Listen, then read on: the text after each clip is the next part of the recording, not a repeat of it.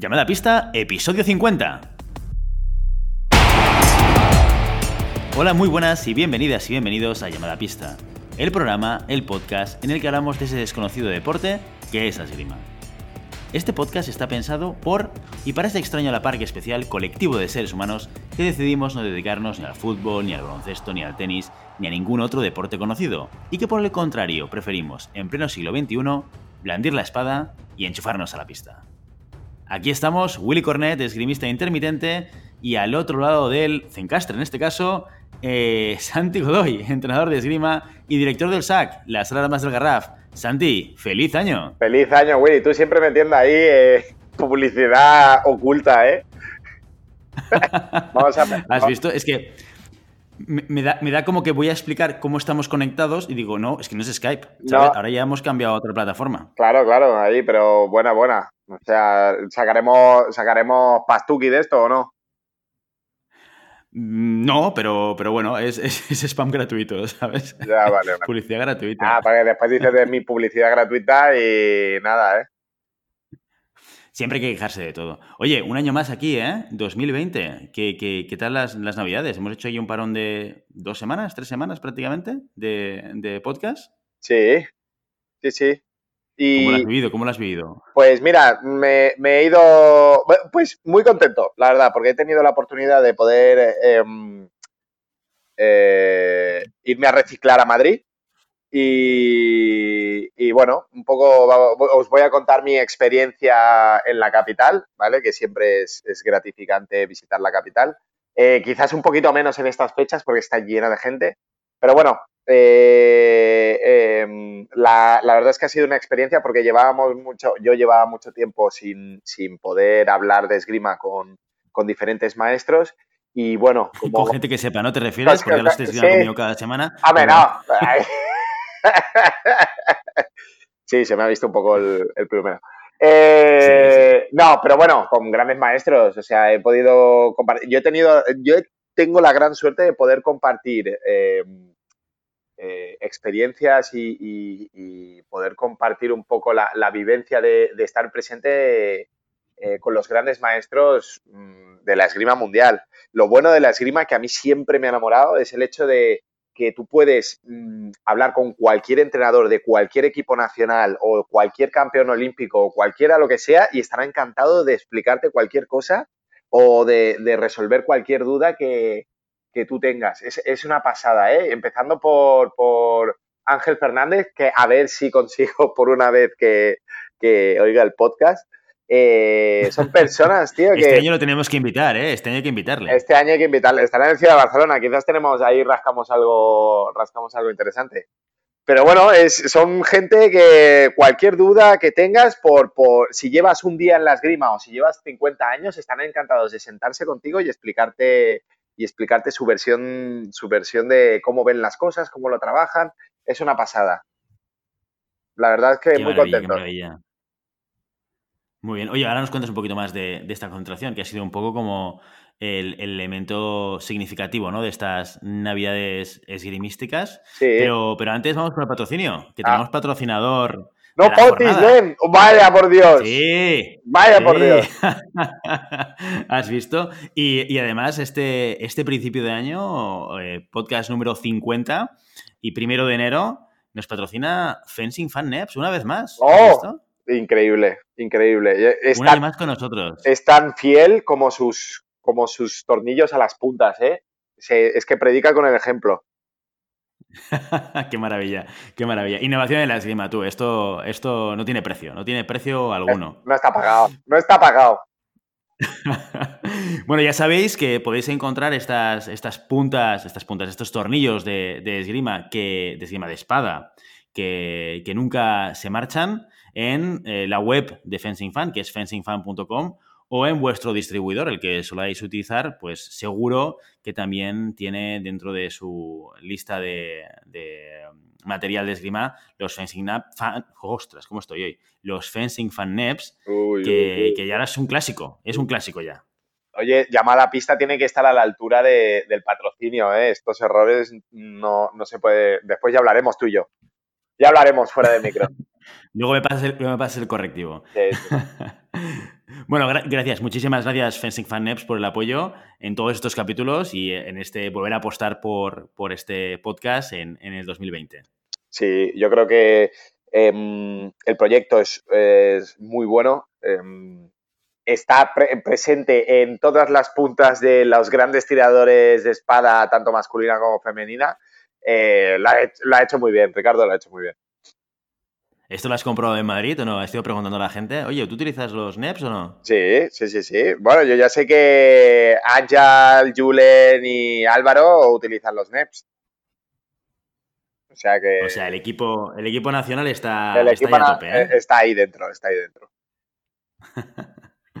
muy bien, muy bien. Oye, pues vamos al tema de la concentración. Me interesa mucho que nos expliques pues eh, el, eh, ¿qué, es exactamente esto? Porque yo me enteré cuando me dijiste, oye, que me voy a Madrid y tal, hay una concentración, y luego me contaste que os habéis pasado cuatro días eh, prácticamente de sol a sombra tratando temas de esgrima, ¿no? explícanos un poco, ¿qué es esto de la concentración? ¿Qué objetivo tiene? ¿Cómo, cómo está organizado? Esto nace hace tres años eh, nace hace tres años con una idea de eh, unificar un poco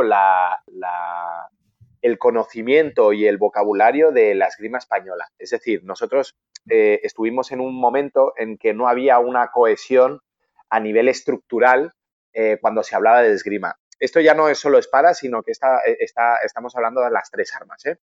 Entonces, Em, había un problema, que el problema era de la comunicación. Sobre todo cuando, cuando quieres compartir ideas o cuando quieres un poco trabajar con, alumnos que no son tuyos, eh, había un, fallo en la comunicación porque la manera de expresarnos era diferente dependiendo de quién te entrenara, de dónde entrenaras, bueno, un poco, un poco la, eh, lo que suele pasar, ¿no? Que, que, no había como una escuela central que rigiera un poco las, el camino a seguir de todas las, las, las disciplinas.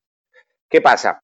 Eh, es, un poco, este concepto de cada maestrillo tiene su librillo, que les comentas, pero llevado al extremo, ¿no? Cada maestrillo tiene su librillo, no, cada maestrillo tiene su libro. Correcto. Y no hay ningún libro como básico, ¿no? Que ayude un poco a homogeneizar, ¿no? Correcto. entonces, hubo, antes de, para los Juegos Olímpicos de Barcelona 92, eh, se trajeron diferentes maestros eh, para las diferentes armas que prepararan a los equipos nacionales para los Juegos Olímpicos, ¿no? Y se quedó como eso eh, por ejemplo, en el caso, el caso que tengo más cercano, ¿no? Eh, se trajo a Cornel Horvat, que era un entrenador húngaro eh, que, introdujo la escuela húngara en, España, ¿vale? creo que en sable también fue un húngaro, no, no, no quiero hablar porque voy a meter en la pata y después ya, ya me han tirado un par de veces la oreja en la concentración, para que sepas que hay entrenadores que nos escuchan, ¿eh? Un saludo aquí a Juma y a, Álvaro Zugasti, que tengo, tengo el conocimiento de que nos escuchan. Entonces. Y a toda la audiencia. Y a, toda la audiencia, sí, sí. Ya, que te pones, ya que Saludar a todo el mundo. Sí, sí, sí. o sea, bueno, pero eso está bien, que te estiren de las orejas quiere decir que te escuchan. Correcto. Y que, bueno, un correctivo está bien que nos, vayan diciendo ¿eh? los, errores que vamos cometiendo. No, ¿eh? no, vamos a banear a nadie porque me corrijan a mí. No, no, yo sé que cometo muchos errores y, hago, y hago eh, examen de conciencia de ello. bueno, pues la, idea era esta, que, que, cada maestro impuso su sistema que traía desde su casa. Eh, y con el tiempo se fue perdiendo, ¿no? Porque lo que pasa, cuando no hay un sistema centralizado eh, o cuando no hay una escuela centralizada, ¿vale? Eh, cada uno hace la interpretación que tiene, que quiere y, sigue la, didáctica o la dinámica que, que, él más entiende, ¿no? Entonces, esto hizo que hubiera un estancamiento en la evolución grupal. No quiere decir que no haya habido eh, tiradores excelentes, que siempre los ha habido, pero sí que ha habido un estancamiento en la visión grupal, o hubo un estancamiento en la visión grupal eh, de la escuela española, por decirlo de alguna manera. Tanto en las tres armas estoy hablando siempre. ¿eh? Entonces, desde la Federación Española se llegó a un acuerdo con la Federación Italiana de un proyecto a tres años en donde la Federación Italiana ponía a disposición de la Federación Española sus maestros para que vinieran aquí y nos explicaran cómo era eh, la escuela italiana o cómo era el trabajo eh, de los maestros italianos. entendiendo que el trabajo de los maestros italianos, que yo siempre personalmente he pensado que era caótico y cada uno era, era de su padre de su madre, curiosamente, dentro de todo este caos, todos los maestros coinciden en el mismo eh, entendimiento táctico del, trabajo de la esgrima, ¿vale?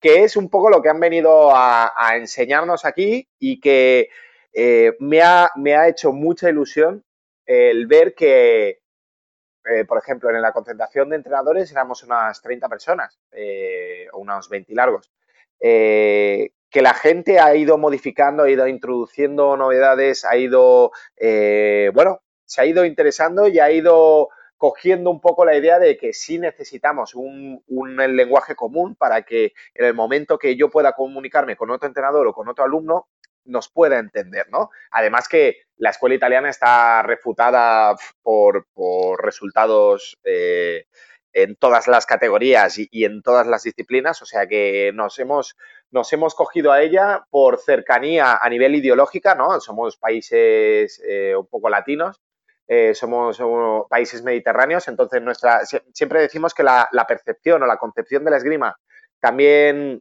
es como una concepción sociocultural, pues posiblemente con los italianos sean los que tengamos más cercanía sociocultural y el lenguaje y el entendimiento que ellos puedan hacer se acerque más a lo que nosotros podemos entender. Entonces, a partir de, este, de, esta idea, eh, durante cada año se han ido haciendo cuatro concentraciones en donde venían los maestros italianos y nos, enseñaban eh, su manera de trabajar. Ya te digo, se, traían a maestros italianos tanto de florete, de sable como de espada. Eh, en el de espada el, encargado era Alessandro Bosalini, ¿vale? En Florete era Piccini y en Sable no me acuerdo cómo se llama. y bueno, venían y, nos, y tenían entrenadores invitados y bueno, la verdad es que súper interesante en el concepto táctico porque rompe un poco eh, lo, que, lo que nosotros, a mí me ha roto completamente. ¿Por qué? Porque, y después lo piensas y dices, ostras, tiene toda la lógica del mundo. En el sentido que nosotros, cuando son los niños pequeños, ah, comentar que en Italia, eh, un entrenador de campeón del mundo, como puede ser el Paolo Pizzo, ¿sí? Eh, en, su, en su sala entrena desde los niños de 6 años hasta Paolo Pizzo. O sea que es, es eh, los clubes están estructurados de manera diferente porque no existe un centro de alto rendimiento como tal sino que existen diferentes clubes donde cada club tiene su, maestro y sus tiradores y los tiradores seleccionados hacen concentraciones periódicas para preparar eh, elementos eh, puntuales, ya sean campeonatos del mundo, copas del mundo, bueno, lo que sea. Entonces puedes encontrarte un, entrenador em, eh, con un campeón olímpico que esté dando clases a niños de 6 años, ¿vale? Entonces ellos establecen que los niños desde pequeños no se les tiene que enseñar el elemento técnico, que sí, que no dicen que hay que olvidarlo, pero no se le tiene que enseñar el elemento técnico, sino que tienen que empezar a sentir la esgrima, ¿no? Ellos tiran mucho de sentimiento. Y es el hecho de enseñar los dos elementos más básicos y más importantes, según ellos, en la esgrima, que es el tiempo y la distancia. ¿Vale? Que son elementos que deberían tener eh, ellos eh, eh, interiorizados antes de la, antes del, de, de elementos técnicos, ¿vale? Entonces, es el hecho de este de, ostras, cambia todo el tema de no, no, no, no hacer el fondo bien, no hacerlo correct, técnicamente correcto, sino si haces un fondo técnicamente incorrecto, pero una distancia, una sensación de distancia buena, ya es bueno para ellos. Entonces el niño empieza a crecer dentro de elementos tácticos y no dentro de elementos técnicos. Willy. Sí, sí, sí, sí, te estoy ah, con muchísima atención. Es que además es, una de las cosas. me, he quedado, solo, me he quedado solo. Vale. No, no, no, Me estoy quedando con mucha atención porque eh, estaba pensando que, que sí que es verdad que, eh, de alguna manera a veces como que lo más vistoso es eh, hacer, eh, digamos, las acciones correctamente, el movimiento hacia adelante, el movimiento hacia detrás, el fondo, la flecha quizás es un poco más evolucionado, ¿no? Pero, pero para niños pequeños hacer este tipo de cosas y trabajarlo, ¿no? Pero, pero sí que es cierto que por debajo de eso hay, existen estos dos elementos que estás mencionando que son súper relevantes en cualquier cosa que haces en, un combate contra otra persona, ¿no?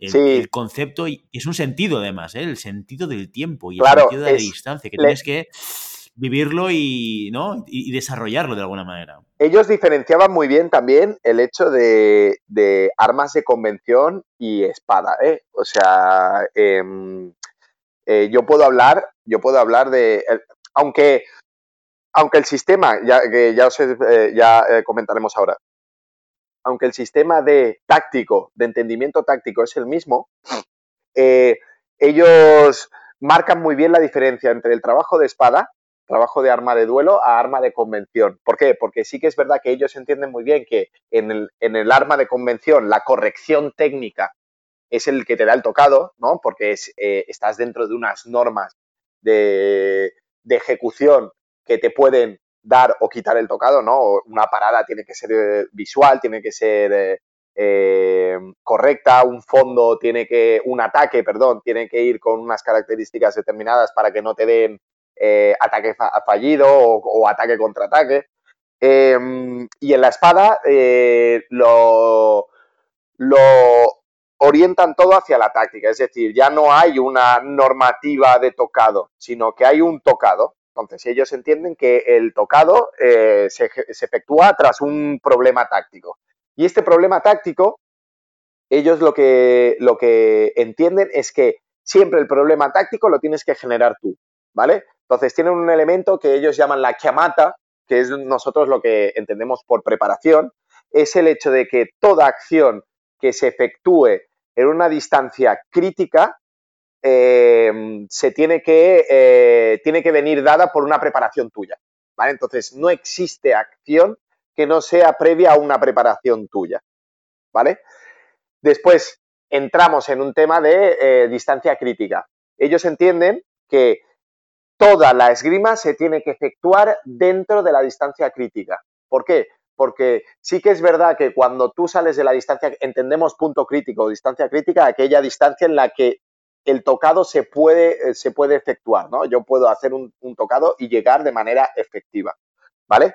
Entonces, yo hasta el momento entendía que la distancia crítica, yo entraba en la distancia crítica para efectuar el tocado y ellos dicen que no, la esgrima se efectúa siempre dentro de esta distancia crítica. ¿Por qué? Porque es el único momento en el que se genera un peligro real y en donde yo consigo que mi rival, todas las reacciones que haga sean reales.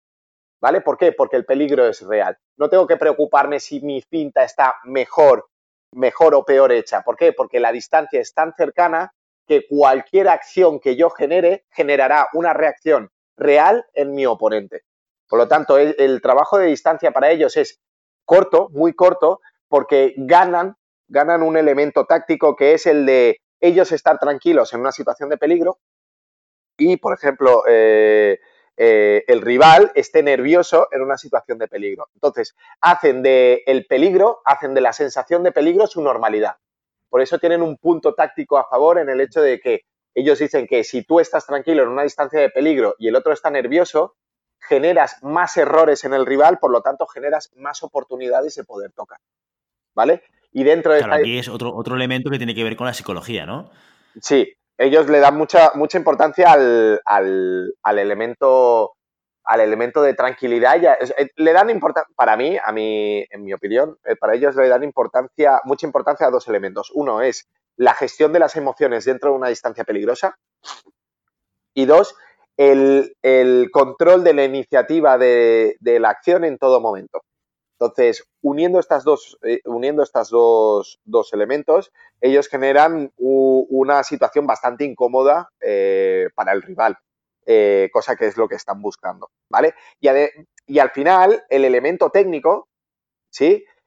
nosotros, a mí siempre me enseñaron la pirámide, ¿no? La pirámide donde la base está elemento técnico, la mitad de la pirámide es elemento, elemento táctico y la última, el pico de la pirámide es el elemento estratégico. Y ellos dijeron, ¿por qué? Si un combate, un combate lo más importante es el elemento estratégico, la, la táctica, ¿no? Es cómo voy a tocar. Entonces ellos lo que hacen es invertir la pirámide. Entonces, el elemento más base es el elemento estratégico, es cómo yo entiendo la esgrima, cómo yo puedo eh, tener una percepción de la esgrima. La táctica sigue siendo lo más, la, parte media, ¿no? Porque es el, la ejecución en el momento del tocado, ¿sí? Del, problema inmediato. Y después la punta es la, técnica. ¿Por qué? Porque al final la técnica, eh, un, mal fondo e, ejecutado mal, se puede tocar, ¿no? Y además está en una distancia tan corta que incluso yo sin estirar el brazo y haciendo un fondo ya puedo tocar. Pero si no estoy en esta distancia y no tengo esta sensación del tiempo, eh, por, más que tenga un fondo perfecto, no puedo llegar, ¿vale? Eh, digo, esto según su punto de vista y según su, su, criterio a la hora de entender un combate de esgrima, ¿vale? Lo primero que, que, nos dijeron es de, esta es nuestra manera de entender la esgrima, es una de tantas, es un sistema más entre tantos que puede funcionar mejor o peor con según qué persona. Pero también es, muy interesante el hecho de que ellos trabajan así, a ellos le ha dado buen resultado y bueno, seguir.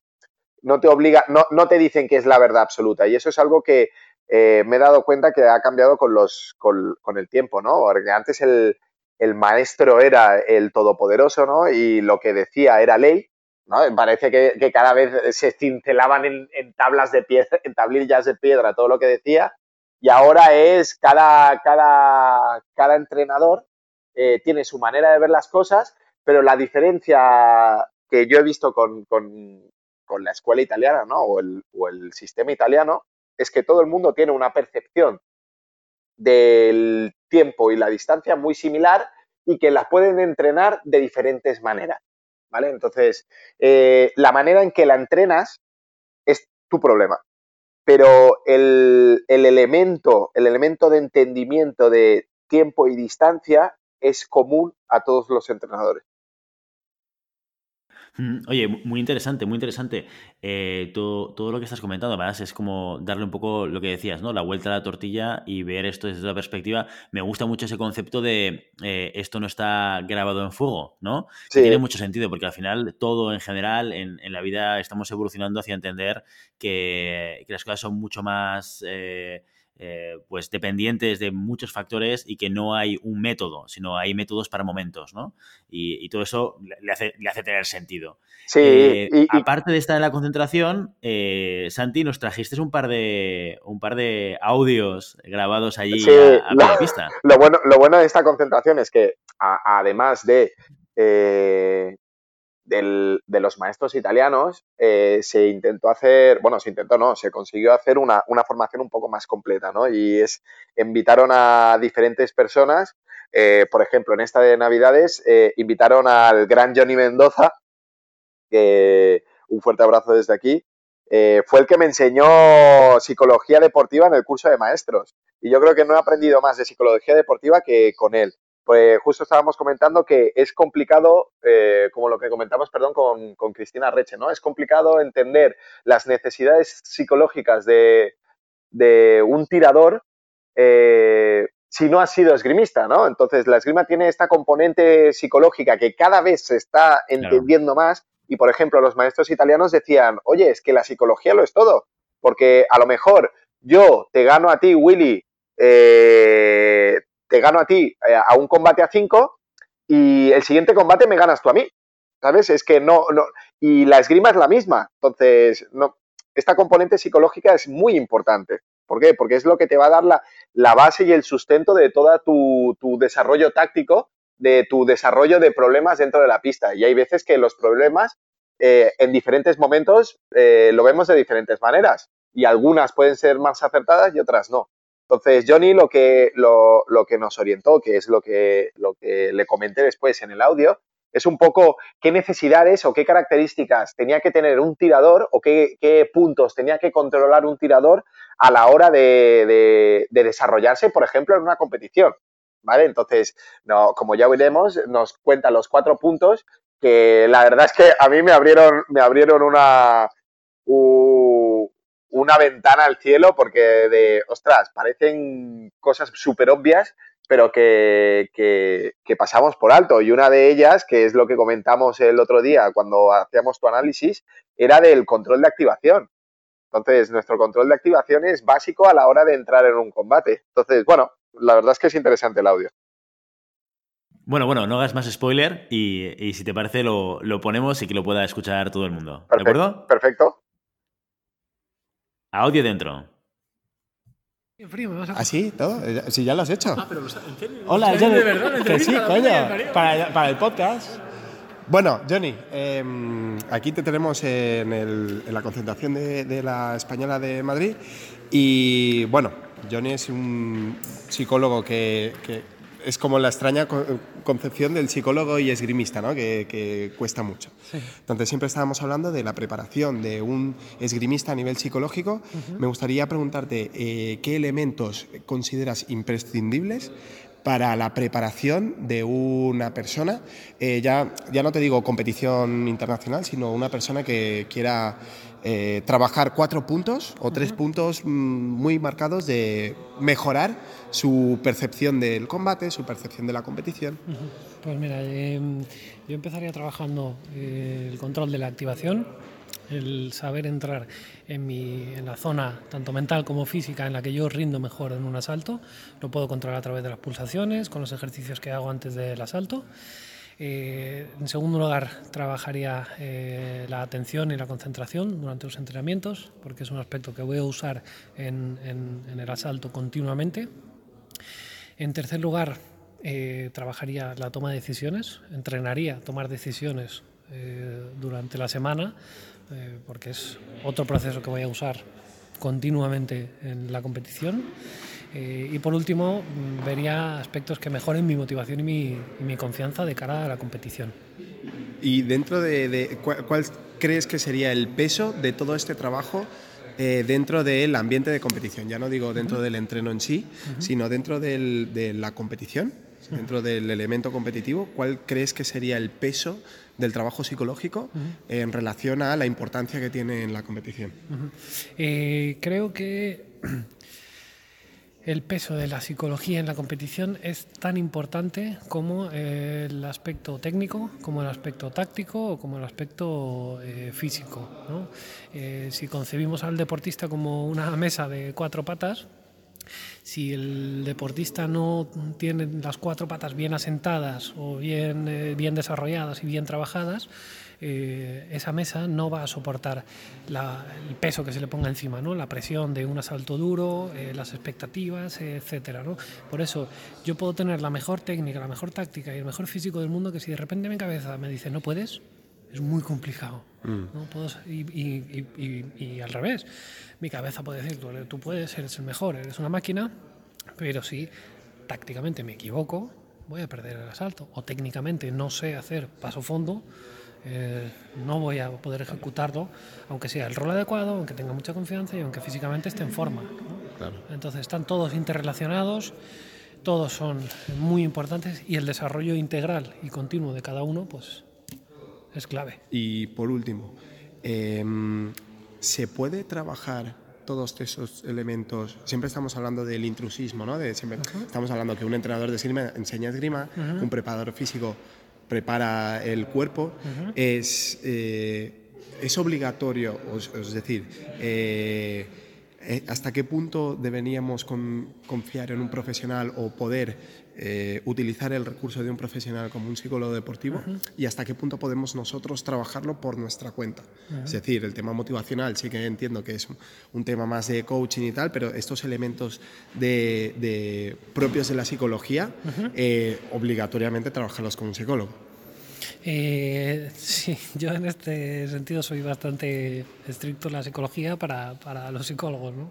Pero el entrenador es una parte que influye muchísimo en, en, el desarrollo psicológico del tirador, en cómo afronta las competiciones eh, psicológicamente. Entonces, el, el, entrenador tiene que ser consciente de esa influencia, eh, creo que tiene que formarse en eso, tiene que saber hasta dónde llega, hasta dónde no llega, donde no llegue a intentar formarse o recurrir a la ayuda de, un profesional. ¿no?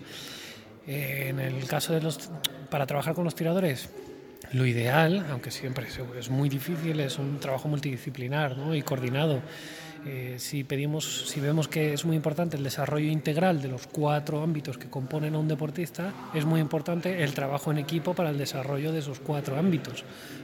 Que el preparador físico sepa qué se está trabajando a nivel técnico y táctico para potenciarlo. ¿no? Si yo estoy trabajando el rol, el entrenador ¿no? está trabajando el rol contraofensivo y está planteando acciones tácticas contraofensivas. Bien, pues el preparador físico en ese momento a lo mejor tiene que combinar su trabajo para trabajar la explosividad del deportista. Y el psicólogo eh, en ese momento tiene que trabajar la rutina, eh, perdón, los, los, planes, los cambios de la toma de decisiones eh, durante el asalto y qué aspectos influyen con el control de activación para la toma de decisiones. Y ese trabajo entre las tres personas tiene que ir coordinado, porque si no estamos tirando los tres de la cuerda en diferentes, en diferentes direcciones. Y se supone que los tres estamos tirando de la cuerda para sacar adelante el mismo objetivo, ¿no? que es el desarrollo completo de ese tirador. Vale, perfecto. Pues Johnny, muchísimas gracias. Muchas gracias. Nada, eh, ha sido un placer. ¿eh? Que vaya. Oye, pues muy interesante esta conversación que has tenido con, Johnny. Yo no lo conocía a él, pero siempre es bueno el, tener eh, referentes en el mundo de la psicología y la esgrima, ¿no? Ese rara avis del que tú comentabas antes, ¿no? Del psicólogo esgrimista. Sí, y la verdad es que Johnny fue un, gran entrenador, fue un gran profesional. Eh, deseo y espero que podamos recuperarlo en algún momento porque creo que puede dar, como ya habéis visto, en, cinco minutos de audio, te da unas pinceladas de, años de trabajo que se pueden hacer por delante. Entonces, bueno, yo creo que es esto, has visto la importancia que le da él al final del, trabajo psicológico, que es lo que decimos nosotros siempre. O sea, el trabajo psicológico tendría que ser tan importante como la preparación física o como el trabajo de esgrima. Porque, visto lo visto, la psicología dentro de un, de, un combate. Y no hablamos de psicología en plan de, de solo de no ponerme nervioso, no solo de control de las emociones. También fíjate que hay un control del pensamiento negativo, un control de la, un control de, la activación, un control. Son muchos elementos que se pueden englobar dentro de la psicología que mm, poniendo referente otra vez a la preparación física, a que no solo hacemos pesas de piernas, porque las pesas de piernas eh, me van a dar fuerza, pero esa fuerza la tengo que transformar en fuerza explosiva, ¿no? No por hacer muchas, muchas pesas voy a conseguir un buen fondo, sino que después de esas pesas tiene que venir un trabajo de transformación a fuerza explosiva, tengo que hacer otros elementos diferentes, pues la cabeza funciona igual, ¿no? Tengo que conseguir eh, controlarme, una vez que consigo controlarme tengo que conseguir orientar esa, esa, energía mental hacia elementos positivos y una vez que tengo esos elementos positivos, tengo que orientar dentro de esos elementos positivos a algo que me sirva dentro de la pista, ¿no? Y creo que son, es un trabajo complejo, es un trabajo que, como él dice, en una sala es complicado porque no todo el mundo puede disponer de un, de un psicólogo dentro de su sala, pero sí que es verdad que como mínimo debería, deberíamos los entrenadores tener unas nociones, como dice él, ¿no? De algunas nociones básicas de lo que se podría trabajar, igual que tenemos nociones básicas de, preparación física. Sin duda, sin duda. Oye, un, elemento, un elemento para trabajar. Perfecto. Oye, súper interesante esta eh, concentración eh, tan completa que, habéis hecho en Madrid. Estamos en el 2020, esto ya es año olímpico, eh, competiciones a tope. Este fin de semana, hoy mismo, ya van a empezar alguna de ellas y, vamos a ir cargaditos. ¿eh? Este fin de semana hay Copa del Mundo en Alemania, de espada masculina, en La Habana de espada femenina, en Polonia de florete femenino, en París de fuerte masculino y en Montreal de sable eh, masculino y femenino. Y este es un Gran Prix de Montreal, con lo cual aquí reparten unos poquitos puntos más. Con lo cual habrá que estar muy atentos a lo que pasa este fin de semana. Y la semana que viene tendremos con nosotros a Maribel para, hacer el review de, qué está pasando con el Roto Tokio. Genial, estupendo. Fantástico, muy bien. Oye, pues Santi, hasta aquí nuestro episodio de hoy. Como siempre, queremos invitaros a que os pongáis en contacto con nosotros, nos deis vuestra opinión y nos digáis si queréis que hablemos de algún tema concreto o si tenéis alguna pregunta. Lo podéis hacer siempre a través de la página web llamada pista.com barra contacto o a través de las redes sociales. Estamos en Facebook, estamos en Twitter, no, en Twitter no estamos, estamos en Facebook, estamos en Instagram y estamos en Telegram, que tenemos un grupo eh, en el que se van compartiendo cosas muy interesantes y diferentes eh, elementos de concentración que se están llevando a cabo en, diferentes sitios, con lo cual, si no estás en Telegram, yo te recomiendo que, te apuntes al grupo. si no estás en Telegram, no eres nadie. ya estás tardando, ¿no? Y si el contenido de este podcast te gusta, no te olvides suscribirte, compartir este episodio en cualquier red social, darnos 5 estrellas en iTunes y comentar lo que quieras, tanto en Spotify como en Evox. Muchas gracias por todo, por tu tiempo, por tu atención, por tu interés en este maravilloso deporte que es la esgrima. Nos escuchamos la semana que viene. Hasta entonces. Adiós.